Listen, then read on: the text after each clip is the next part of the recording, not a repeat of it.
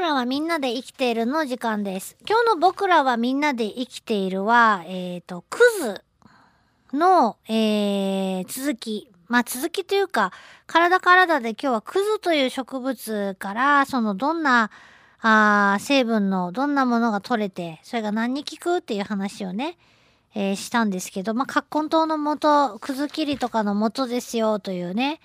ものなんですけど、クズという植物全体を見たときに、もちろんその根っこのや、や、薬効は非常に人にとっても有効な、有用なんですけど、どう考えても私一年間こう山とか草っぱらとかで遊んでいる中で、えーどう考えてももうやっぱ上やろうと。地上の、えー地上に出ているですね、えー成長をしている部分ですね。まあ根っこも成長するんですけど、えー、なんて言ったらいいかな。もう、もうもう、生きるのに必死な方ですね。鶴の方です。こっちはすごいやっぱりね、えー、生命力をね、感じるんですよね。えっとね、葉っぱは皆さんももうクズの葉っぱとか見たらわかるかな？豆科の葉っぱ特有の感じですが、ちょっとその、それにしても普段私たちが見かける、えー、豆科の、豆科っていうかこう、えっとね、枝豆の葉っぱをそのまんまこう大きくして、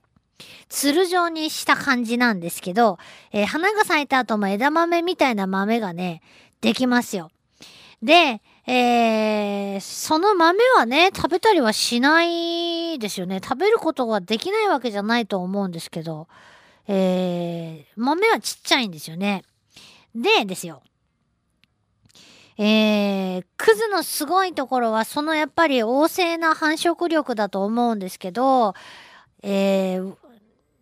ツル状に伸びます。一説によると、1日で夏、夏場の一番成長する時期ですね。1日で40センチ以上ツルが伸びるとかっていう話もね、記録も見たことがあるんですけど、えー、伸びて何をしているのかっていうと、もう本当にどんどん、あの、自分の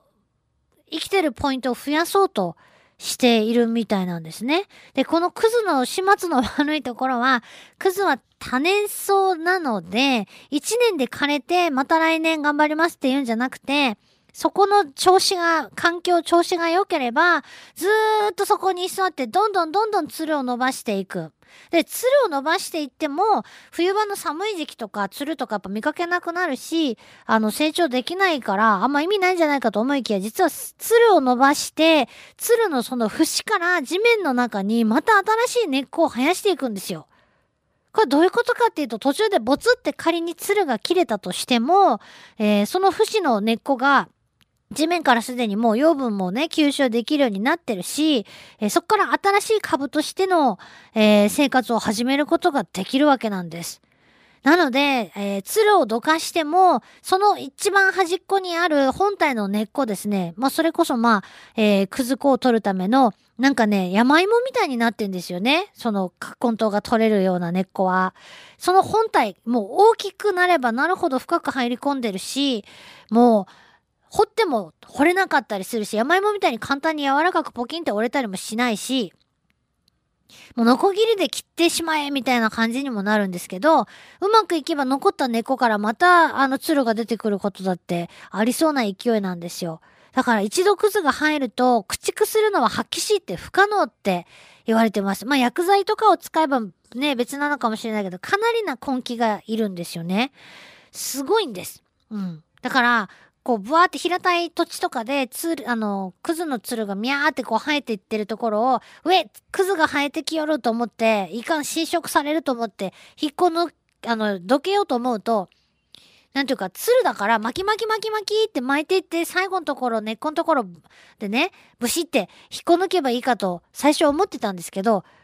引っこん、あの、巻き巻きってしようと思ってもそういうわけで、節、節々からもう根っこが地面の中に降りているので、いちいちブチブチ切れるんですよ。で、根っこだけ残る。でもしょうがないからそのまましとくとまたそこから生えてくるみたいな。もういたちごっこなんです。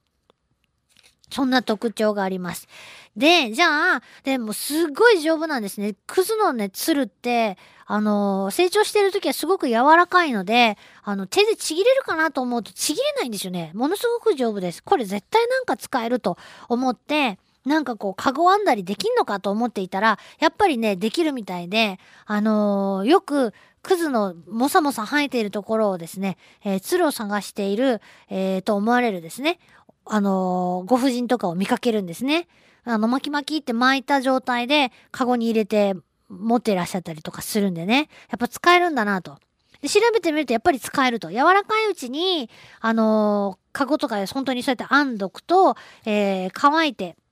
乾燥して硬くなると丈夫になっていくんで、えー、生活用品を作ることができると。で、昔の人は田んぼの周りにそうやって生えてきたクズの、えー、鶴を定期的に、あのー、取ってね、で、あの、自分たちの生活に必要なものを作ったりしていたんだそうです。だから、えー、そういったところでは、クズがもっさもさ生えて、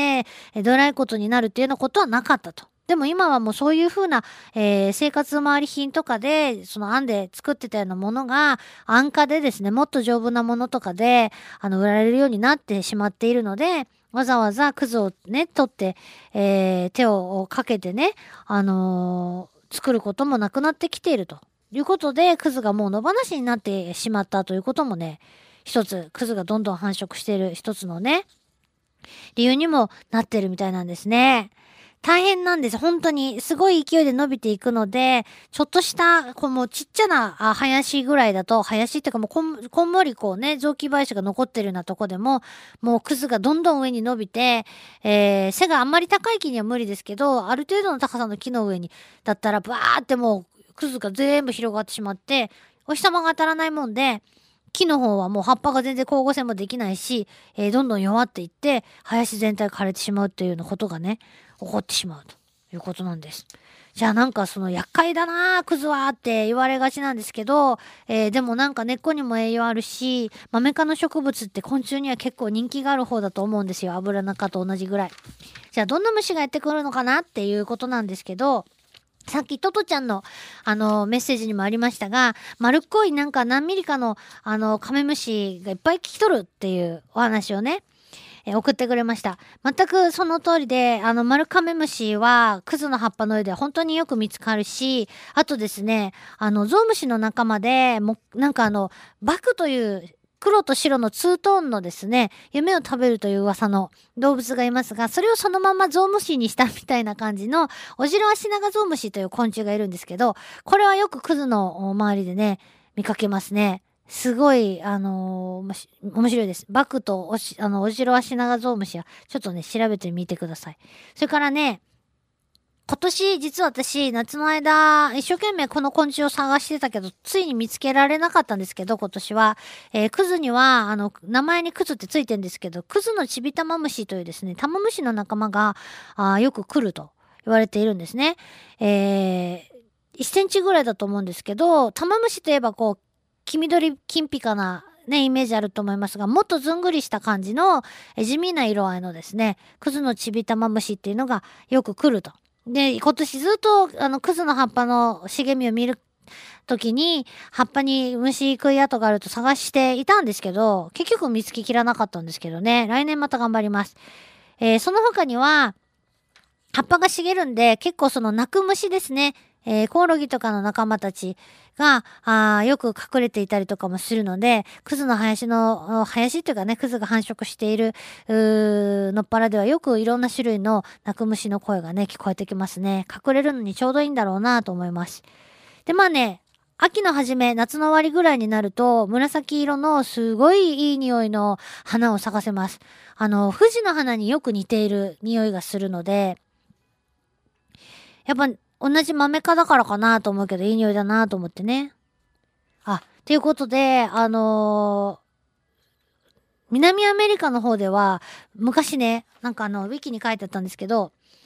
えー、あ、違う、北アメリカか。アメリカの方では、あのーすごいね、えー緑化とか土壌の流出の防止に、えークズをい、あの使おうっていうことで日本とかから持ってったんだそうですけども、えー恐ろしいほどの繁殖力に、えちょっとその後大ごとしてると。で、南アメリカ南部ではもうクズはもう象徴的な存在とまで言われるほどに繁殖しているそうです。えちなみに現地ではですね、カズーっていう風にね、発音されるそうです。